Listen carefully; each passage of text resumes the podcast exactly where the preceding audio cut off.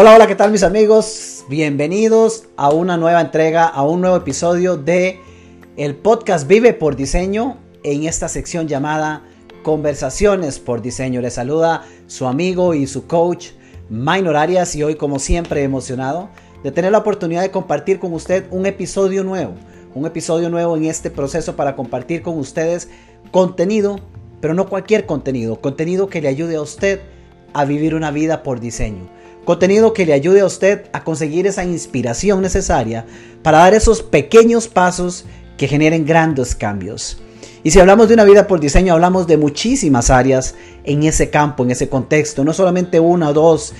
Recientemente hemos hablado de finanzas, hemos hablado de liderazgo, hemos hablado de propósito de vida, hemos hablado de sombras incluso. Si no ha escuchado los conversaciones que hemos tenido anteriormente, le invito a que lo haga. Gracias por estar con nosotros, gracias por ser parte de Vive por Diseño. Y si usted es nuevo y esta es la primera vez que nos escucha o nos ve en vivo a través de nuestro canal en YouTube, no, mentira, en Facebook, me equivoqué. En Facebook estamos como Vive por Diseño, pero también las puede encontrar en YouTube, de hecho, en nuestro canal de Vive por Diseño. Si usted es nuevo, bienvenido, bienvenida. Esta noche tendremos la oportunidad de conversar en una de estas nuevas conversaciones por diseño con una persona que igualmente aprecio mucho, como ha sido el caso de los compañeros anteriores. Una persona de quien decir solamente que es coach o decir que es doctora en nutrición sería quedarse muy corto y esta noche se van a dar cuenta por qué. Una persona que admiro y que en los últimos meses de hecho me ha enseñado a mí y me ha llevado a mí a tener más cambios en mi propia alimentación de la que yo solito haya tenido por años. Y eso es bastante decir amigos. Así que no voy a ser yo quien haga la introducción de esta persona con quien hoy vamos a conversar. Una querida amiga, mi gran amiga, una gran coach, mi estimada Jalina Sobrado. Jalina, bienvenida a Conversaciones por Diseño. Qué gusto tenerte por acá, Jalina. Muchísimas gracias, Minor, por la invitación, por el espacio y por abrir esta posibilidad de compartir con la gente información valiosa. Te agradezco muchísimo. Un placer y gracias a vos más bien por sacar de tu tiempo y tu valiosa agenda para compartir con nosotros. Sé que lo que vamos a conversar, eh, conversar, hoy va a ser de muchísimo valor, sé que hay expectativa, además de que hoy vamos a tocar algunos temas que yo sé que en términos generales son de muchísimo interés para la población. Entonces, gracias más bien a vos por estar acá, Jalina. Encantada. Y mira, Jalina, para dar inicio, empecemos por conocernos un poquito más. Yo ya conozco algo, pero, pero, pero la audiencia quiere saber. Vamos a pretender que no. Vamos a pretender que no conozco nada, exactamente. Pero yo decía algo ahorita, Jalina. Decir que sos coach o decir que sos doctor en nutrición, dije que es quedarse corto. Si hay una persona multifacética que he conocido, con quien he trabajado en los últimos meses, sos vos. Y me gustaría que nos cuentes un poquito de esas diferentes etapas de vida que has tenido porque me parece fascinante las diferentes facetas en las que has tenido participación, que has explorado, que, que te llevan a estar donde estás el día de hoy. Entonces, Jalina, ¿por qué no comenzamos por ahí? Nos cuentas un poquito de esas facetas diversas que has desarrollado en tu vida. Ok, ok. Em, bueno, en mi vida en el comienzo comenzó con arte, realmente, ¿verdad? Ok. Y primero fui bailarina. Y después pasó, pasaron mis hijos y, y esa parte en la que luego dije ocupó una carrera más, estudié nutrición. Después siendo nutricionista, este, toda la vida me encantó leer sobre psicología, comportamiento humano, lenguaje corporal. Eh, eso siempre me ha llamado muchísimo la atención y me pongo a estudiar sobre em, estrategias de entrevistas de motivacional, eh, técnicas de comunicación en la entrevista nutricional, em, trastornos alimentarios. A mí me fascina me fascina todo eso porque yo decía, ok, los numeritos qué bonitos, pero ¿qué hace uno con la gente? La realidad es otra, la vida es otra, la historia de las personas es otra. Entonces, ¿cómo hago para conectar? Y ahí es como conecto con el coaching. Este, vos sabes, yo te conocí, yo dije, ¿cómo ligo una cosa con la otra? Em, y poco a poco he ido integrando. En el 2015 saqué el curso de yoga eh, mi primer certificación de yoga. Era lo lógico, teniendo una formación de bailarina, de pronto sacar yoga. No tenía un plan de ningún tipo, lo hice simplemente porque quería hacerlo. Pero después de invertir tanto tiempo, el paso lógico era compartirlo. Entonces comencé a enseñar yoga. Eh, y también pensé, bueno, apenas sé un poquito. Entonces he estado estudiando, estudiando, estudiando, estudiando. En el 2015 también tomé un curso de meditación vipassana que me cambió la vida por completo, por completo. Em, siendo mamá soltera y estudiando, sacando la carrera, trabajando, era demasiado, demasiado la presión que sentía de hacia mí misma, hacia lo que tenía que hacer. Uno siempre piensa que tiene que dar la talla, que rendir, qué tal. Em, y la meditación me ayudó muchísimo a, a enraizarme a la tierra, a estabilizarme en muchos sentidos y de una forma que yo no esperaba. Siento que ahora me es mucho más fácil conectar con las personas cuando las tengo al frente, cuando estamos en ese espacio que para mí es un espacio de protección de lo que ocurre en una sesión, hay su magia. Y sí, en mi vida también he hecho Reiki angélico, que son cosas que yo no, comparto porque no son, este, no son, digamos, el centro de lo que hago, pero he estado en contacto con técnicas de sanación.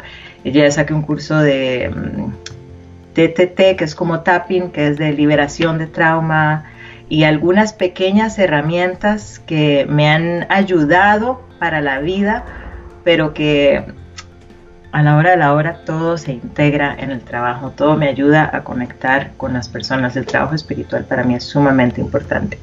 Mm. Y mm, también en algún momento estudié la alimentación basada en plantas porque estaba teniendo un montón de este, problemas digestivos del mismo estrés y eh, me encantó y de eso podría hablar demasiado, entonces no empiezo. ya vamos a llegar a eso, te lo aseguro porque definitivamente hoy va a ser un tema de esos. Pero qué transición, Alina, me encanta, algo que me encanta de vos es, es esa diversidad en la, que has venido interactuando desde aquellos años de bailarina, comienzas con el arte, eh, diríamos acá en términos eh, más profesionales, totalmente en el lado derecho del cerebro. Eh, ese espacio que desarrolla la creatividad, estás en danza, la vida continúa, eres mamá. ¿Qué te lleva a la parte de nutrición? La científica, totalmente el otro lado. Ah, interesante eso. ¿Cómo se da eso? ¿Por qué, ¿Por qué nutrición? ¿Por qué no algo con matemáticas? ¿Por qué no otro campo? ¿Por qué no la misma psicología? ¿Qué te llevó a nutrición? Sí, es curioso. Cuando yo, de hecho, antes de estudiar danza, yo iba a estudiar psicología y por dicha no lo hice.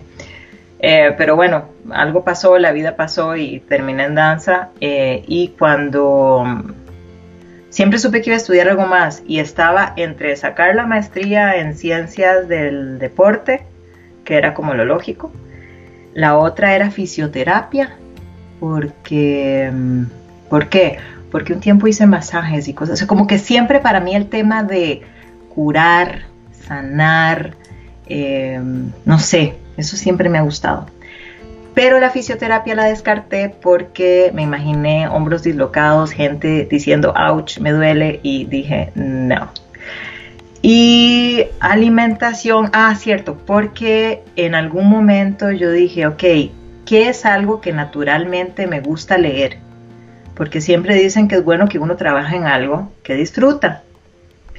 Y en, en, los correos electrónicos y toda esa cosa, a veces que a uno lo suscriben por temas, como qué quiere recibir, entretenimiento, salud, alimentación, era algo que leía mucho y me gustaba como cocinar y yo qué sé. Entonces, em, de chiquilla me gustaba la ayurveda, estudié a Chopra, todavía me acuerdo en el colegio hacer una presentación sobre los tipos del de, kafa, pita, que ahorita bata, vuelvo a eso, que son como unos tipos de, mm, ahorita no, los koshas, no me acuerdo la palabra, pero es como que define cuál es tu personalidad, cómo andas por el mundo, cómo funciona tu mente, e integra un montón de cosas, como cuál es la alimentación que mejor te va.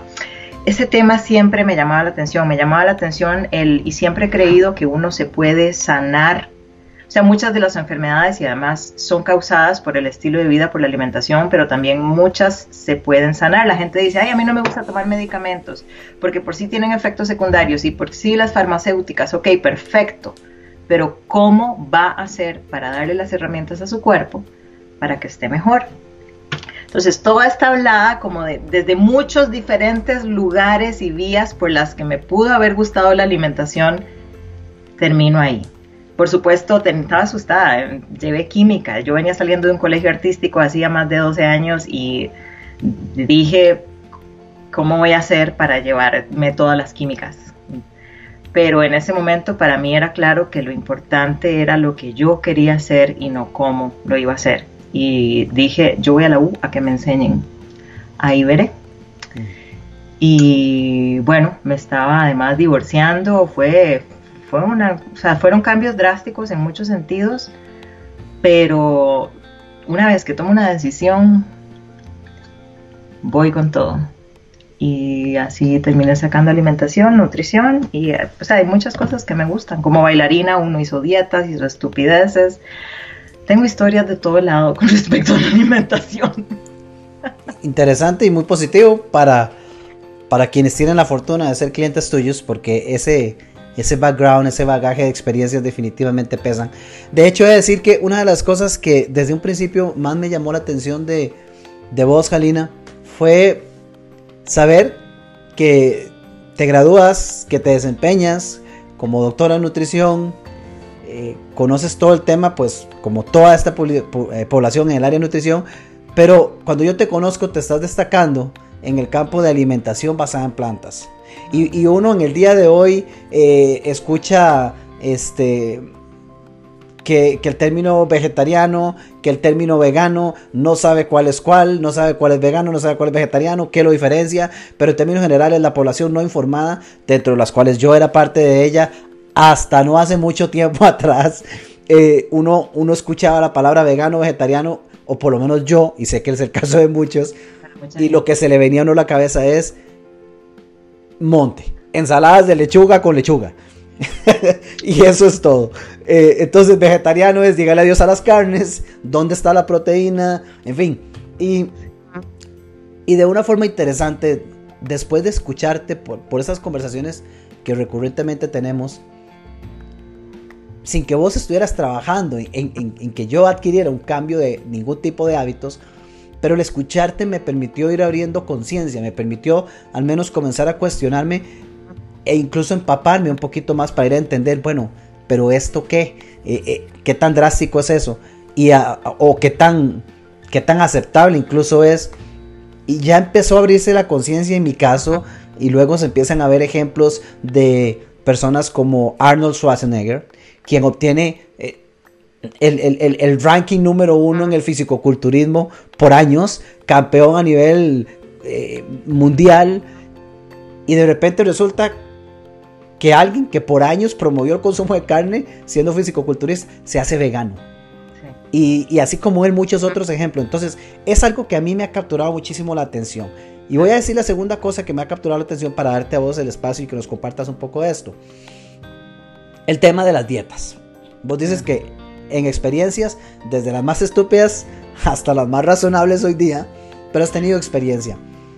Eh, de repente quienes vamos a un gimnasio y comenzamos ese proceso por hacer un cambio, nomás entrando muy rápido nos encontramos con que uno de los factores claves es cambiar los hábitos alimenticios, porque de nada sirve el gimnasio si queremos cambios si no lo acompañamos de un tema alimentación y comienzan a venir los criterios populares.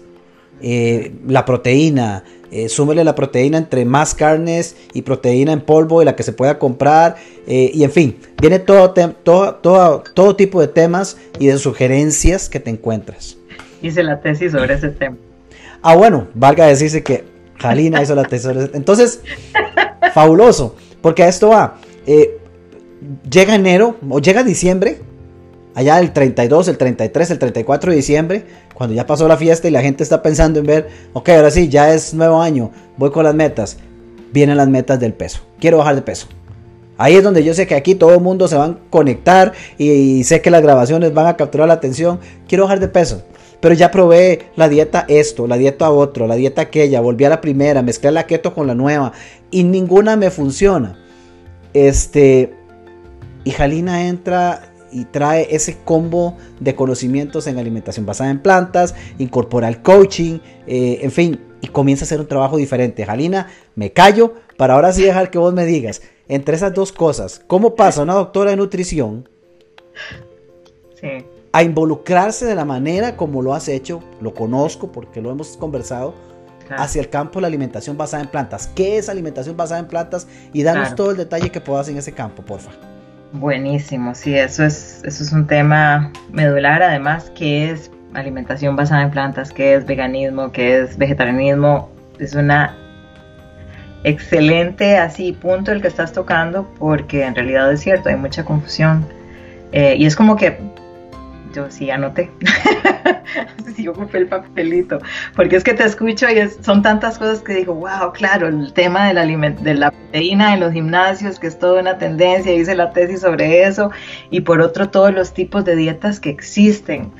Este, o sea, directamente llego ahí en, una cuestión, una búsqueda personal, porque por, por estrés y por eh, situaciones de vida, de pronto a mí me encantaba hacer pan, y de como nutricionista tenía toda la onda normal de moderado esto y aquello y de un momento a otro no puedo digerir eh, gluten, no puedo digerir lácteos, no puedo digerir huevo eh, y al principio fue sumamente frustrante, me puse a investigar la, em, la famosa dieta keto eh, que en, en español tiene otro nombre, bueno la de la cetosis y me puse a estudiar la paleo y me puse a estudiar, en realidad las estudié bastante a fondo. Em, después la GAPS Diet, que desarrolla una rusa para los niños con autismo. Em, y así voy llegando directamente a Pam Popper, que ella sale en Forks Over Knives y en, salen varios documentales veganos. Y hablo con la mismísima y le digo que estoy a punto de estudiar medicina funcional porque estoy desesperada, porque tengo no sé cuánto tiempo de estar haciendo caldos y, un, o sea, porque además agarraba una dieta y yo decía, si dice que es por ocho meses así, la sigo como el caballo por ocho meses así y me ponía a investigar los artículos científicos y siempre vas a encontrar el que te dice estos argumentos, los otros, siempre vas a encontrar blogs, cuando te pones a ver la información científica, mmm, eh, hay cosas donde quedan huecos en el aire, entonces en ese sentido sí me puse muy minuciosa eh, y ella me convenció mucho porque todo el tiempo es muy enfática en hacer las cosas. Dame un segundo para pedir el cargador de la... Gracias, porque quería resolucionar eso y no quedarme de pronto sin batería. Este, y entonces Pam Popper es muy enfática en tomemos decisiones basadas en evidencia científica, no en anécdotas, no en... Y ella me dijo, quite ese montón de caldos, haga estos cambios, me puse a investigar más, eh, estudié después con la Universidad de Cornell, el doctor Colin Campbell es una figura increíble que en sus comienzos él se va a Filipinas porque lo contratan para que investigue sobre el cáncer y él, que fue hijo de granjeros, está convencido de que si le dan más proteína a los, eh, a los niños que están teniendo cáncer, creo que era en el hígado, este, van a sanar. Y a mí me parece y me convence muchísimo la honestidad científica de este doctor porque cuando él se pone también a investigar, se da cuenta que hay varios estudios donde más bien se sugiere que el aumento de proteína animal aumenta la velocidad en la que se reproducen las células de cáncer, eh, aumentan los tumores. Entonces, él fue capaz de cuestionar su propio paradigma, porque cuando uno ya tiene una visión clara de algo, incluso uno como científico es muy difícil eh, ser objetivo y cuando uno hace una investigación, uno está esperando que los resultados se inclinen hacia lo que yo creo. Entonces, que él tuviera esa capacidad de desapegarse, de decir, ok, tal vez lo que yo siempre he creído no es, eso fue su comienzo cuando era joven. Cuando él, es, él estuvo, él formó parte de la, del comité de científicos que establecen las eh, directrices de la USDA, que es la que nos dice, bueno, que lo vemos en todas las etiquetas, el requerimiento promedio son 2.000 calorías y en eso se basan para decir que esto tiene tanto por ciento de carbohidratos, tanto por ciento de grasa, de acuerdo al requerimiento de nosotros. Y el doctor Campbell en este comité cuestionó en qué se estaban basando para decir que ocupamos consumir un 30% de grasa. Este, y la realidad es que, digamos, como científicos bueno hacerse muchas preguntas. Y la realidad es que eh, la respuesta fue como, bueno, no vamos a lograr que la gente, porque para consumir poca grasa hay que consumir verdaderamente muy poca proteína animal. Proteína animal, entiéndase como todo lo que viene del animal, huevo, leche, queso, todos los productos lácteos, ¿verdad? El yogurt, el pescado, el pollo, la carne roja, cerdo, todas las carnes blancas, rojas, de cualquier color, del mar, de, con patas, sin patas, todo eso es animal.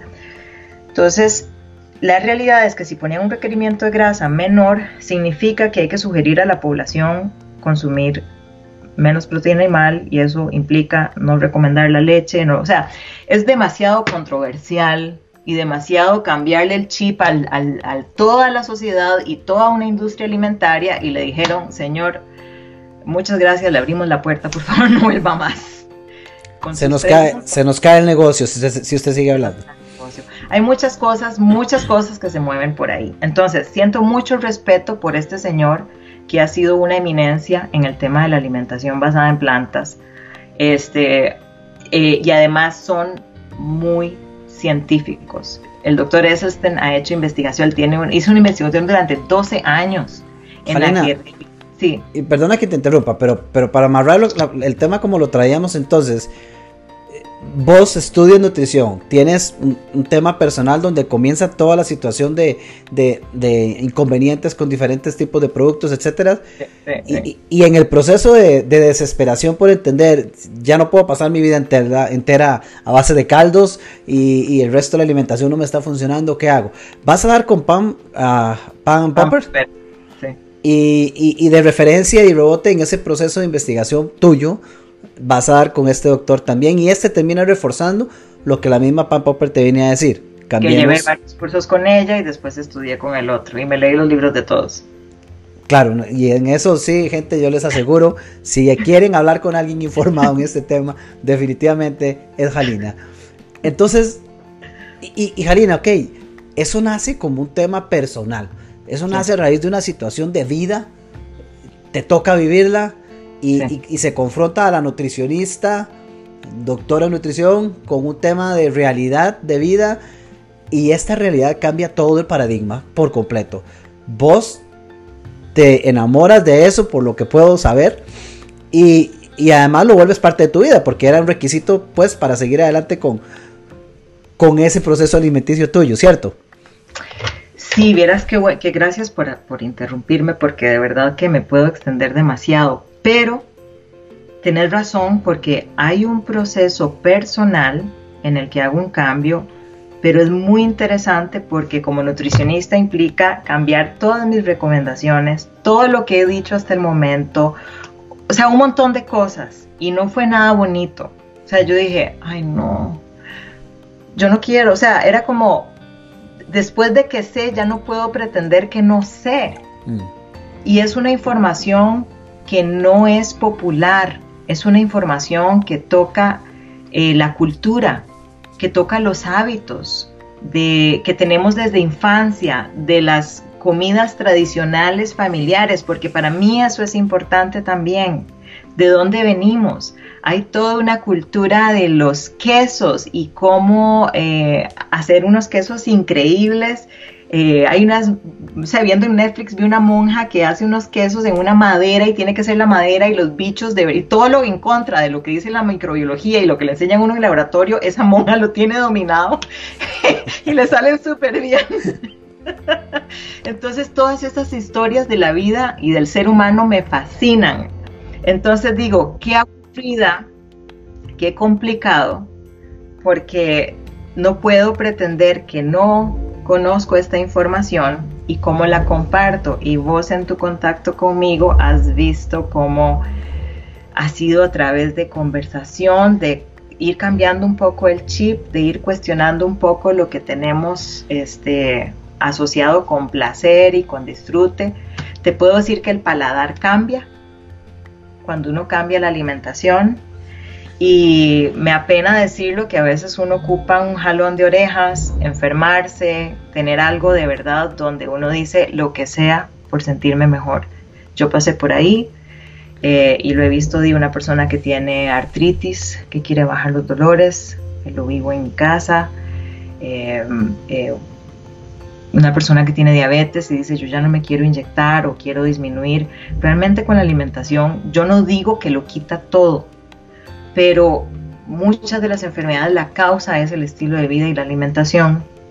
Y ahí yo llego a encontrar eso que mucho tiempo busqué, cómo se logra de una forma segura. Entonces, ahí te puedo decir que toda esta palio y todas esas cosas pueden tener efectos a largo plazo donde ya me empezó a cambiar el chip. Fue un cambio de chip muy grande.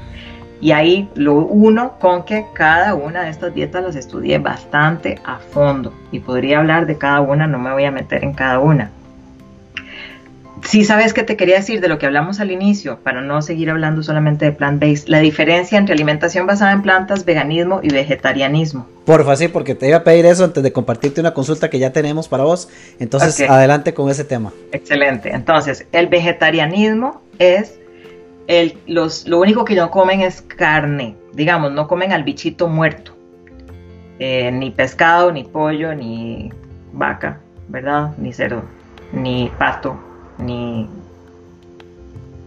¿cómo se llama? Conejo ni nada.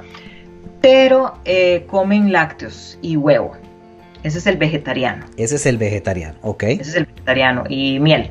El vegano, vegano estricto, el vegano no solamente es un tema de salud, sino que hay un tema de, de principios, de valores ambientales y el amor por los animales, entonces un vegano escrito en realidad no comería ni siquiera miel porque está explotando a las abejas. No usa ropa de cuero, no usa ningún producto que contenga algo de animal, o sea, va mucho más allá de lo que comen o no comen. La alimentación basada en planta, aunque no lo dicen abiertamente y se ligan mucho con el veganismo, el principio es la evidencia científica. ¿Cuál es la mejor alimentación? O la alimentación óptima para que la salud esté óptima.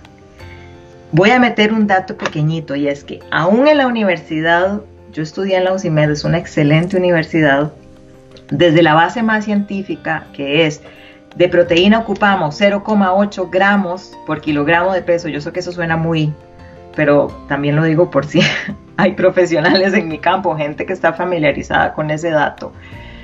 Si yo hago un cálculo de una dieta con 0,8 gramos por kilogramo de peso, tal cual con cereales integrales y todo, la cantidad de proteína, el requerimiento de proteína animal es como el tamaño de una cajita de fósforos o dos. Hmm, qué interesante. Perfectamente, perfectamente. Entonces, después lo del doctor Campbell no se me alejó tanto de la realidad, porque cuando uno le enseñan a calcular dietas, lo calculamos por porcentaje y eso aumenta esos gramos. Eso era como para ligarlo con que no está tan lejos de lo que uno aprende en la academia. Eh, entonces la alimentación basada en plantas, eh, una persona, como yo te he dicho, pueden comer proteína animal si tanto les gusta, pero no la cantidad que comemos todo el tiempo. y es todo un tema, ok, eso es fantástico. Aquí de hecho tenemos, Jalina, una consulta, nos la hace eh, Susana Aguilar, bienvenida Susana, saludos. Susana nos pregunta, ¿qué tipo de proteínas recomienda? Sí, ese es un tema. Entonces imagínate que si ocupamos en realidad tan poca cantidad de proteína, cuando lo que sí te dice la alimentación basada en plantas y es fundamental es comer cereales integrales, es decir, una cosa es comer arroz integral, camote, frijoles, leguminosas, eh, cualquier harina, la yuca, todo. Hay una nutricionista que me gusta mucho, eh, que ella decía, si no se cayó de un árbol, no se lo coma. Obviamente no todo se cae de un árbol, pero era como que no tuvo un proceso previo, porque uno puede ser vegano y si pasa comiendo pan y galletas veganas y repostería vegana y cosas procesadas, eh, no es lo ideal. A, que vuelvo a las proteínas, cuando uno come cereales y come bien, come suficiente energía, ahí ya van los aminoácidos. Y antes se decía que había que hacer las combinaciones de proteína que eran, por ejemplo, arroz con frijoles, lentejas con, con algún cereal. Y ahora, incluso en la, si uno lo busca en la página de, de la de la misma USDA y las recomendaciones de la ADA y toda esta cuestión, ya te dicen que está bien si en la mañana comiste arroz y en la tarde comiste frijoles, o sea, tu cuerpo estás comiendo todo tipo de aminoácidos, porque lo que se dice es que la carne animal tiene todos los aminoácidos esenciales en un solo producto y los lo que es vegetal, unos vegetales tienen unos aminoácidos y otros otros. Pero si uno está comiendo suficiente cantidad y alternando va a tener todos los aminoácidos completos. Y si se pudiera la respuesta en número, sería 0,8 gramos por kilogramo de peso. Y por supuesto, tendría que ver a la persona, quién es, cuánto ejercicio hace, cuánto pesa, si fuera una respuesta más específica para Susana. Jalina, hagamos algo un poquito, hagamos, eh, juguemos con un escenario, un escenario un poco aterrizado. Sí digamos que yo corro, practico deporte, me gusta correr. Eh, estoy acostumbrado a la alimentación, proteína, carne, animal, etc. Ahora, quiero comenzar a hacer un cambio. Es cierto que hay que ir con un especialista, totalmente recomendada Jalina, por supuesto, para ello. Pero bueno, juguemos con eso. Yo practico deporte, corro, practico atletismo, eh, mi alimentación es tradicional. Ahora quiero comenzar a generar un cambio, quiero comenzar a explorar cómo cambiar esa proteína que adquiero de la carne ah, por algo diferente. ¿Con qué podría empezar a jugar? ¿Qué, ejemplos podríamos utilizar para reemplazar esa porción de proteína que usualmente adquiero en carnes?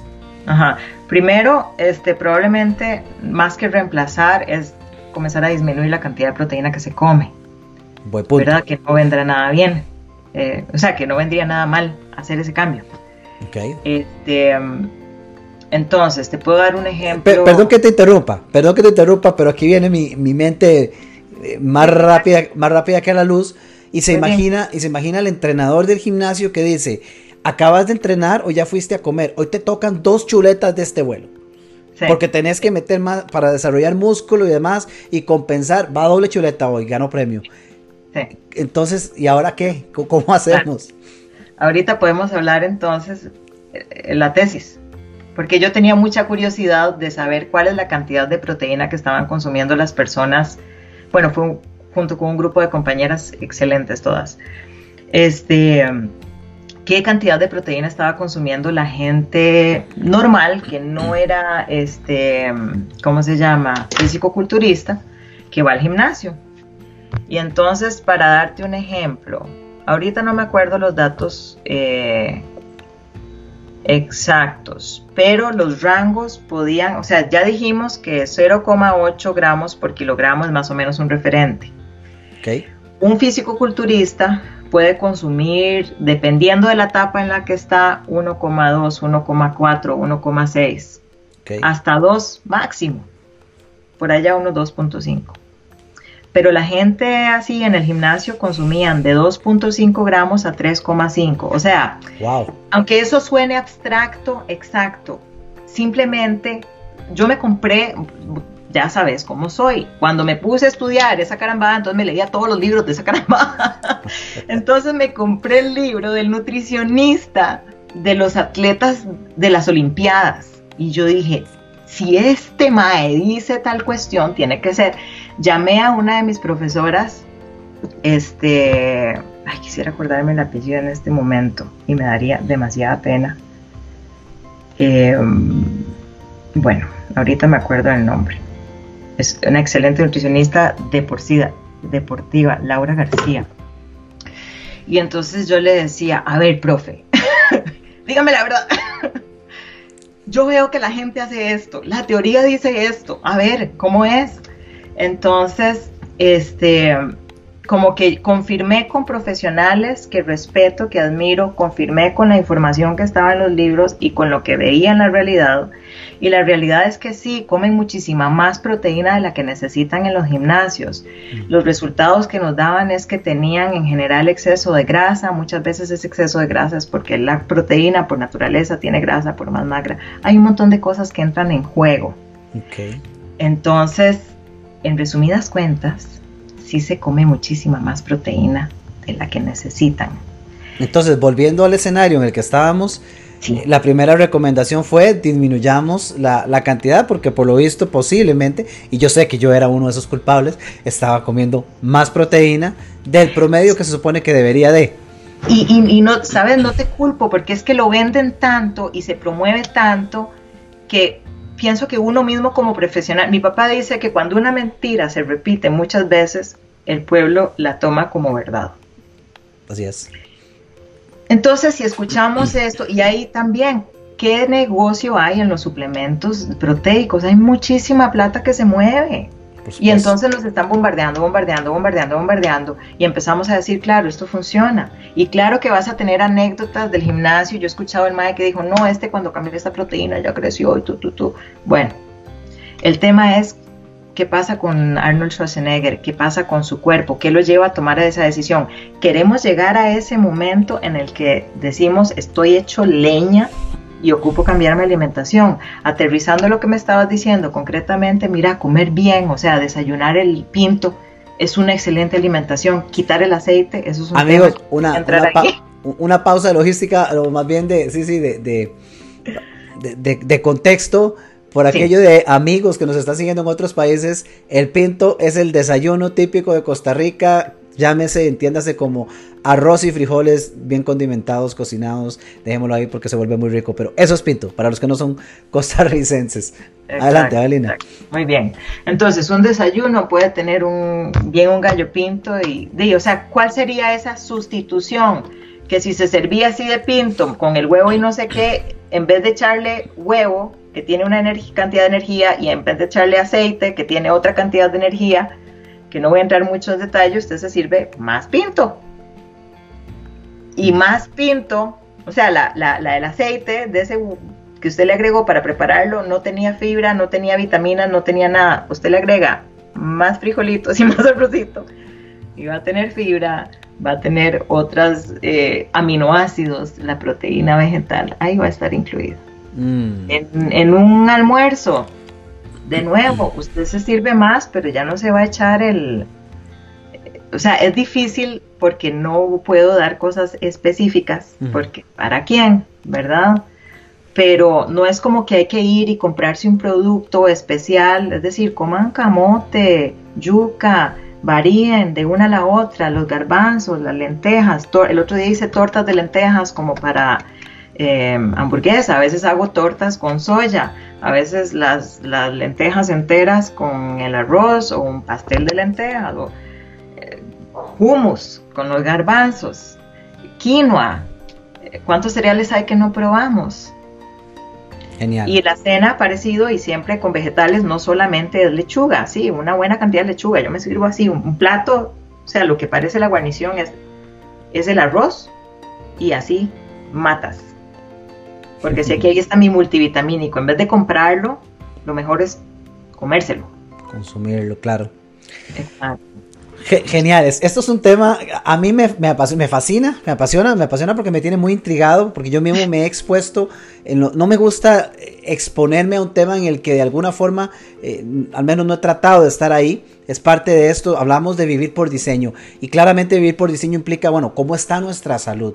Y, aquí hay controversia de sobra en el tema con el que estamos, eh, se vuelve fascinante porque, porque hay un tema de mercados, hay un tema de una industria multimillonaria en diferentes mercados que, podrían no estar permitiendo que información valiosa como esta llegue a nosotros. Eh, voy a dar un comercial, le voy a pedir a, Jenny, mi esposa que está por acá conectada con nosotros, que nos comparta en los comentarios eh, en los próximos minutos el nombre del documental que hay en Netflix, un documental fantástico. Este, porque si usted está interesado en este tema, le recomiendo absolutamente que busque este documental donde sea que lo pueda encontrar. Eh, creo que todavía está disponible en Netflix, no es un comercial para ellos, eh, pero es simplemente fantástico. Ver ese documental es sumamente revelador. Eh, a ver, tengo una consulta de precisamente de Jenny, que, la voy a compartir y acelero un poquito porque hay un par de temas más que quiero conversar con Jalina. no, quiero que se nos vaya esta sesión sin conversar de ellos. Se puede hablar todo eso que de fijo les adelanto, eh, amigos, va a haber, vamos a tener más conversaciones por diseño con Jalina y ya con temas muy específicos, eso ténganlo por seguro. Eh, eh, Jenny nos consulta, ok, en el caso de que esa cajita de fósforos, utilizando la metáfora que nos decías, de proteína animal, fuera en plantas, ¿aumenta o queda igual el, consumo. Me imagino que la consulta va, eh, deberíamos reducirlo al tamaño de una cajita de fósforo si fuera carne como tal. Sí, Ahora, mira, a la hora de reemplazarlo, plantas. Claro, gracias Jenny, súper buena pregunta, porque lo que estoy poniendo es como un ejemplo tratando de que se hagan una idea, pero por ejemplo cuando eh, de la línea de alimentación basada en plantas lo que te dicen de pronto es, bueno, coma carne tres veces a la semana y el resto de los días coma vegano yo como nutricionista, como me, reduzco las cosas a, los numeritos y a cantidades pequeñas, me di cuenta que, bueno, en vez de que la gente se coma un bistec grande, bien podrían comerse ese poquito. Ahora, ¿cómo se traduce eso en esa cajita de fósforos en arroz? Un tercio de taza más de arroz, media taza más de arroz en vez de la cajita de fósforos. Y aquí entra otra consulta de Jenny. Eh, va de la mano con el mismo ejemplo que dabas con el desayuno de, Pinto. ¿No significa eso más harina? Ajá, perfecto. Este, hay otra cosa que quería aclarar. Ese, ese poquito más de arroz no va a equivaler a la misma cantidad de proteína de la cajita, porque estoy hablando en términos de energía, no en términos de proteína. Ok. Este, pero si alguien estuviera pensando en conservar la misma cantidad de energía este, eso sería el equivalente. Ahora, entiendo el tema de, es que puedo hablar tanto, es que eh, lo que pasa con los carbohidratos, y, que dicha, igual que se surjan justamente preguntas de este tipo. Voy a tratar de tocar lo más importante y una es que tenemos los carbohidratos procesados de un lado y los carbohidratos no procesados. Los no procesados es el arroz, ya lo dije, ¿verdad? Lentejas, garbanzos, todo. A veces se dice que las leguminosas, que son lentejas, garbanzos, frijoles, son la proteína vegetal, pero en términos de carbohidratos, todos esos son eh, productos que tienen carbohidratos, tienen almidones. Okay. Los procesados vendría a ser pan, galletas, tortillas, todo lo que tenga harina, haya sido hecho con harina, que esté en un súper en paquetito, palitos. Ajá. Entonces, eh, hay un tema fundamental que habla el doctor Greger y es que muchas veces cuando nos ponen a dieta, nos, eh, una cosa que se busca es que la insulina se mantenga estable. Voy a tratar de no hablar demasiado, pero si la insulina se mantiene estable en la sangre, el peso es más fácil que se conserve. Cuando hay picos de insulina, eh, la insulina también hace que uno acumule. Entonces eh, podemos engordar más. Entonces hay, hay cosas que buscan estabilizar la insulina por medio de los alimentos con el índice glicémico, la carga glicémica. Hay muchas maneras en las que tratan de abordarlo por ahí. Y otra es que dicen que comiendo carne y no comiendo carbohidratos y tal. Y de ahí viene todo este tema de los carbohidratos. Entonces, resulta que si se combinan carbohidratos con grasa animal, no es lo mismo comerse una papa sola que una papa con natilla, que es grasa animal. Hay unas tablas que sería bueno si yo tuviera aquí el elemento visual, que cuando se consumen esas dos juntas, la insulina aumenta muchísimo más mm. que si se come la papa sola. Entonces, em, incluso podría ser que aumente más el riesgo de diabetes por la forma en la que estamos combinando los carbohidratos. Mm, porque comemos así carbohidrato con el bistec, ¿Por qué? Entonces de ahí yo digo, claro, por eso es que las dietas, cuando son muy altas en carnes, les quitan los carbohidratos, porque es una manera de regular eso. Lo que pasa es que a largo plazo pueden pasar muchas cosas. Mientras que la dieta que tiene muchos carbohidratos, como dice Jenny, no tiene grasas y no tiene grasa animal, no tiene mantequilla. Entonces metabólicamente va a ser diferente. Mm, excelente. Excelente, excelente. yo, sé que, yo sé que sí, creo que, creo que está genial tu respuesta. Sé que es un tema para expandir muchísimo más, pero, pero es fantástico y, creo que da una muy buena perspectiva para entender esos, esos, dos, esos dos mundos, esos dos campos. Eh, y pequeñito, si te das cuenta, la repostería muchas veces vea con mantequilla. Tenés harina y tenés mantequilla, carbohidrato y grasa animal. Una bomba. A ver amigos, no es para asustar a nadie, pero es para, para despertar conciencia. De eso se trata Conversaciones por Diseño. Aquí puede haber controversia, aquí puede haber un despertar de conciencia. Más de uno puede salir asustado. Vieran lo, vieran lo que pasó, viera el susto que se llevó la gente que me acompañó en el, en el retiro que hicimos el año pasado. Este, anécdota curiosa porque eh, como parte de ese retiro les di la sorpresa a todos los participantes que no tenían la más remota idea, sabían que la alimentación estaba incluida, pero cuando llegamos en la noche de inicio del retiro, les comentamos que la alimentación durante el retiro era vegana. Eh, más de uno casi se desmaya, pero puedo decirles algo como anécdota, porque eso es algo que le pasa a uno. Es impresionante, de verdad, se los digo ya como un testimonio personal. Eh, es eh, exponerse, darse la oportunidad de probar y es impresionante la cantidad de juicios con los que hemos crecido, por las razones que sea. Y, lo impresionante y lo importante es, es darse la oportunidad de ir a, validarlos. Porque si algo he encontrado con mi esposa en todo este proceso es que la alimentación vegana es fantástica. Eh, es deliciosa, es muy buena. Eh, no digo que me he hecho vegano, pero ya está incorporado en... Jalina está trabajando en eso. No, no, mentira. Estamos trabajando en eso. Pero de veras, es, es se siente la diferencia. Y bueno, ¿qué más decir? Científicamente hay muchísimo respaldo que creo que amerita lo suficiente como para prestarle atención y comenzar a, a, darse la oportunidad de hacer algunas pruebas. Por aquí va un poquito la invitación. Yo sé que pronto ahondaremos más en otros temas, pero qué bueno que esto está despertando el interés que está generando. Este, tenemos algunas consultas adicionales por acá. Vamos a ver, vamos a, voy a analizarlas. El tema es muy amplio, a mí me, me asusta porque son tantas cosas las que entran en juego, pero trato de responder. Eh. ok, genial.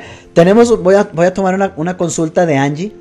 Eh, y antes de leértela, voy a hacerle introducción a un tema porque hay dos áreas, hay dos temas que, al menos quiero mencionar de Jalina, porque ya, ya vimos esta parte de alimentación, sabemos que es doctora de nutrición. Jalina es coach, no solamente, no solamente es una profesional formada en el campo de nutrición, no solamente es una de las personas que conozco que tiene mayor formación en el tema alimentación basada en plantas, sino que es coach y ha desarrollado un proceso para acompañar, precisamente porque no es un tema de solamente ir al gimnasio, no es un tema de solamente hacer dieta y no es solamente un tema de cualquier dieta, hay demasiados factores, pero entra un tema interesante, eh, la disciplina, los hábitos alimenticios Aquí voy a mencionar un tema en el que Jalina tiene muchísima experiencia, que es uno de los dos temas que tengo pendientes para esta noche, el cual es meditación. Y lo podemos unir al concepto de mindfulness. Ese concepto, Jalina, háblanos de mindfulness un poquito. Voy a, es más, y de una vez por efecto de tiempo voy a incorporar la pregunta de Angie y vos nos, sumas en el contexto de la respuesta. Angie, Angie lo que nos dice es, cuando nos sometemos a una dieta, independientemente cualquiera que sea, ¿qué causa, uh, ¿qué causa la ansiedad a los dulces? Muy bien, gracias. Quiero, quiero unir eso con el tema de mindfulness, con el tema de alimentación. ¿Qué nos puedes contar, eh, Jalina? Claro. Eh, bueno, y a esto agrego la cuñita que es curioso porque cuando comienzo con el coaching hay gente con la que lo último que hablo es de alimentación. Y eso fue algo que a mí me tomó por sorpresa y por eso me quedé en esta línea porque a mí me interesa la vida y a veces eh, la alimentación no es lo prioritario. Eh, a veces son otros temas. y, tengo sesiones increíbles y profundas donde se integra todo, eh, pero la alimentación es lo de menos. La pregunta, Angie, hay varias cosas. Uno puede pensar este, desde el significado este, que ha tenido para uno el dulce en su niñez, en los momentos en los que compartió algo que representaba el dulce. Hay una, una unión emocional. Luego hay un tema este, de tu cuerpo. Es decir, lo mismo que yo como eh, puede hacer que mi cuerpo quiera más comer esto. Eh, es que estoy pensando varias cosas. Hay otra cosa que se llama el núcleo accumbens, que está acá en el cerebro. Resulta que, esto ya es químico. y resulta que esto se activa con los opioides, con cosas que son muy altamente adictivas. Y resulta que este núcleo accumbens se activa con el consumo de azúcar. Y se activa más todavía cuando el azúcar se combina con grasa. Entonces, por ejemplo, las galletas Oreo y muchas compañías de, alimentos saben esto y por eso agregan azúcar a sus productos porque saben que vamos a querer comer más. Entonces, como dice Angie, lo mismo que estamos comiendo nos está generando. No es un, no vamos a decir, uy, es adictiva, es peor que la cocaína, es un veneno, porque también generar esa, esa comunicación tan fuerte hacia los alimentos me parece, desde el punto de vista del mindfulness, tengamos cuidado, digo, al final es comida y si te comiste el, dulce, desde el mindfulness podemos honrar ese dulce que me decidí comer, me lo como tranquila, pero sí tener conciencia. Lo que uno está comiendo puede estar activando esa parte, es un estímulo que nos baja el estrés, por eso cuando uno está estresada quiere comerse algo dulce y ojalá que tenga grasa, como un helado, un chocolate. A los que les da por ahí, hay gente que no. Hay gente mm. que, ¿verdad? Les da por otro lado. Pero sí respondo un poquito a la pregunta. Entran varias cosas en juego. La bioquímica, la emocional. Alina, ¿cómo, cómo ok, hacer conciencia, pero ¿cómo lo, cómo lo detectamos? ¿Cómo, cómo hacer... Eh, una respuesta que, que, es complicada, yo sé, o una pregunta que es complicada, pero al menos qué indicio podemos tener para, para entender si de repente hay una práctica o es una mezcla de productos que estamos consumiendo que nos está disparando eso, ¿qué nos puede recomendar al menos para comenzar a desarrollar esa conciencia? Bueno, con respecto a los productos ya les di una pista, ¿verdad? Si estamos consumiendo este, justamente las cosas procesadas, y, en especial carbohidratos con grasa, eso va a estar estimulando ese, ese desencadenante y estamos ahí respondiendo estímulo-respuesta, ¿verdad? Eh, Casualmente acabo de dar un taller de alimentación, técnicas de mindfulness en alimentación, o en español sería técnicas de alimentación consciente, que fue aplicado para personas con trastornos alimentarios. Me pareció súper interesante el taller y lo desarrollé. Que por cierto, este, quiero abrir un curso en línea para dar seguimiento. Si te interesa, Angie, me puedes pasar información porque eh, en cuanto tenga ya un número de interesados, me, parece que sería genial, súper necesario porque entonces, ¿cómo enseño técnicas de el mindfulness? No se basa en qué te estás comiendo, que si es vegano, que si esto es. Comencemos por conectar con el cuerpo, conectar con lo que me estoy comiendo. Es un abordaje diferente y es una de tantas maneras en las que se puede abordar la, alimentación. No es una sola. Eh, por otra parte, en el 29 de este mes, en Zapote también, si quieren más información, voy a dar otro taller que es de yoga con, eh, enfocado en aquietar la mente, tiene prácticas de respiración, de meditación en cuanto a conectar. Eso es como la base de comenzar con el mindfulness. Ok, Jalina, a ver, amarremos esto. Démosle una definición a mindfulness. Mindfulness es la, gracias, minor, es la atención plena, es el estar, em, el famoso aquí y ahora. Entonces, en tres platos, mindfulness es el momento en el que uno descubre, a ver, no, ¿cómo lo explico? El principio del mindfulness es tomar conciencia de lo que está pasando aquí y ahora. Uno siempre tiene la mente a mil. El momento en el que yo decido usar el mindfulness y no necesariamente es sentarme a meditar, tomo conciencia de dónde estoy. Tomo conciencia de mis sensaciones corporales. Tomo conciencia del entorno, lo que percibo visualmente, lo que percibo auditivamente. Es como a través de mis sentidos comienzo con conciencia a tomar con, este, conciencia, valga la redundancia, de dónde estoy, qué está pasando ahorita.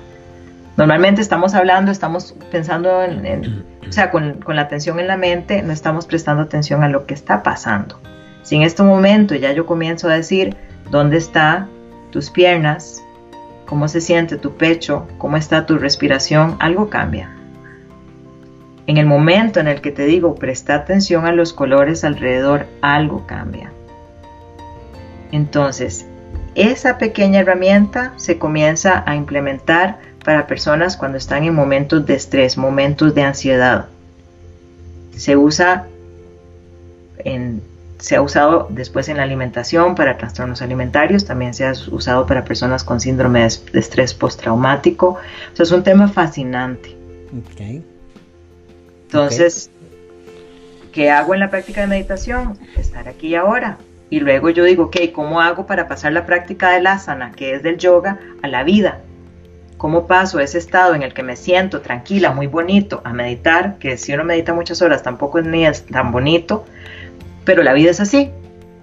Es aprender a mantener la ecuanimidad cuando las cosas salen como quiero y cuando las cosas no están saliendo como yo quiero o como me gustan pero aceptarlo. Y ese es otro tema que es precioso y que es fundamental para mí.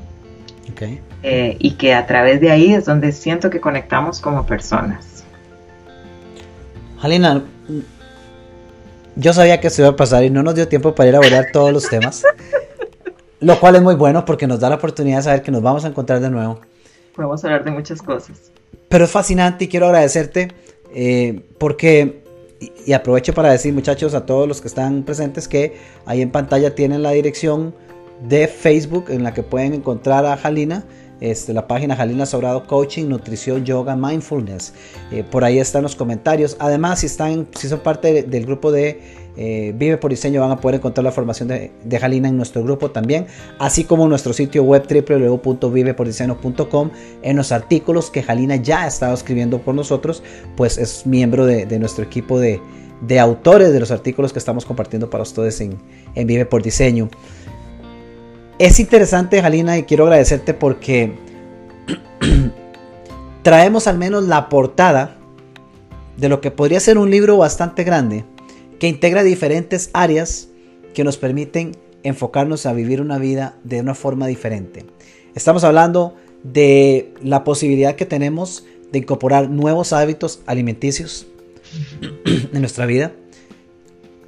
Cómo ser conscientes de las prácticas y los hábitos que tenemos a partir del mindfulness y cómo, cómo estar presentes en el ahora, incluso para algo como lo puede ser el mismo momento en el que nos sentamos a comer en donde usualmente de forma automática la mayoría de las veces lo hacemos sin siquiera darnos cuenta qué digerimos o qué tan rápido lo hicimos y a veces ni siquiera qué hay en el plato y comenzar a aprender cómo, observar lo que estamos pensando, perdón que te observar lo que estamos pensando. Eh, la posibilidad de comprender eh, de repente cuáles son los mecanismos como nuestro cuerpo actúa, incluso las creencias con las cuales nosotros actuamos en torno a la alimentación, la mezcla de productos que podrían estar ayudándonos o perjudicándonos, la incorporación de alimentación basada en plantas sin que esto signifique que vamos a pasar comiendo lechuga toda la vida. Este, en fin, lo que quiero decir con esto es que el trabajo que estás haciendo, Jalina, es fantástico. Te agradezco porque a través de este espacio podemos compartir a esta audiencia eh, la importancia de temas que usualmente no son comunes. Gracias por traer la controversia de un tema como lo es proteínas versus alimentación basada en plantas. Em, insisto en mi experiencia, eh, yo soy uno de los novatos vinculándose a hacer pruebas en este campo. Me encanta lo que he encontrado, me encantan los ejemplos que he visto allá afuera, me encanta lo que sé que Jalina ha hecho con sus clientes. Así que si usted quiere saber más, si usted quiere ahondar más en el tema, si usted quiere eh, involucrarse en un tema particular, si usted quiere comprender la gran diferencia que hay entre aplicar una dieta o tener a una coach profesional que le acompañe para ir a entender cuáles son las mejores acciones o caminos de acción para ir a conseguir el resultado que usted quiere en este campo tan importante de su vida, no duden en contactar a Jalina. Eh, tengan certeza de que pronto vamos a estar de nuevo por acá compartiendo más contenido y vamos a ser muchísimo más específicos en las próximas eh, oportunidades que tengamos de grabar un episodio nuevo con, con Jalina. Pero por ahora, Jalina, de nuevo agradecerte muchísimo por tu tiempo, agradecerle a todos los compañeros. Eh, que nos acompañaron hoy en vivo. Para quienes nos escuchan en el podcast, estas grabaciones de conversaciones por diseño las estamos realizando en vivo por medio de nuestro grupo en Facebook eh, Vive por Diseño. Invitarlos a todos también a que por favor se acerquen a vivepordiseño.com, vivepordiseño.com donde van a poder encontrar una serie de diversos artículos escritos por Jalina y por cada uno de los diferentes colaboradores que tenemos en diversos campos importantes de nuestra vida. Gracias a todos quienes nos acompañaron esta noche. Gracias Jenny que ahí nos compartiste la información de los detalles de contacto de Jalina. También para quienes nos escuchan por medio del podcast, comentarles que el documental al que me refería se llama Cambio Radical. Se lo recomiendo 100% un documental fantástico que les va a permitir reforzar mucho de lo que Jalina hoy nos compartió. Así que eh, si están interesados en el tema, definitivamente no se lo pierdan. Y bueno amigos, invitarlos a que estén pendientes porque la próxima semana tendremos una nueva conversación por diseño y tendremos temas interesantes que compartir. Seguimos creciendo, seguimos compartiendo. Invite a sus amigos, continúe con nosotros y por favor no dude compartir sus consultas para cada uno de nuestros expertos y en este caso para nuestra querida coach y doctora Jalina Sobrado. Cualquier consulta que usted tenga puede acercarse por nosotros en el grupo. Directamente con Jalina vamos a estar ayudándole en lo que sea posible. Jalina, ¿no últimas palabras para despedirnos? Muchísimas gracias, Minor, por el espacio y por crear todo este movimiento que estás haciendo. Eh, me parece súper valioso y estoy honrada de que hayas extendido esta invitación. Gracias a vos, Jalina. Un fuerte abrazo, maravillosa conversación. Que descanses. Saludos a todos amigos. Nos vemos muy pronto en una nueva conversación de conversaciones por diseño en Vive por Diseño. Gracias.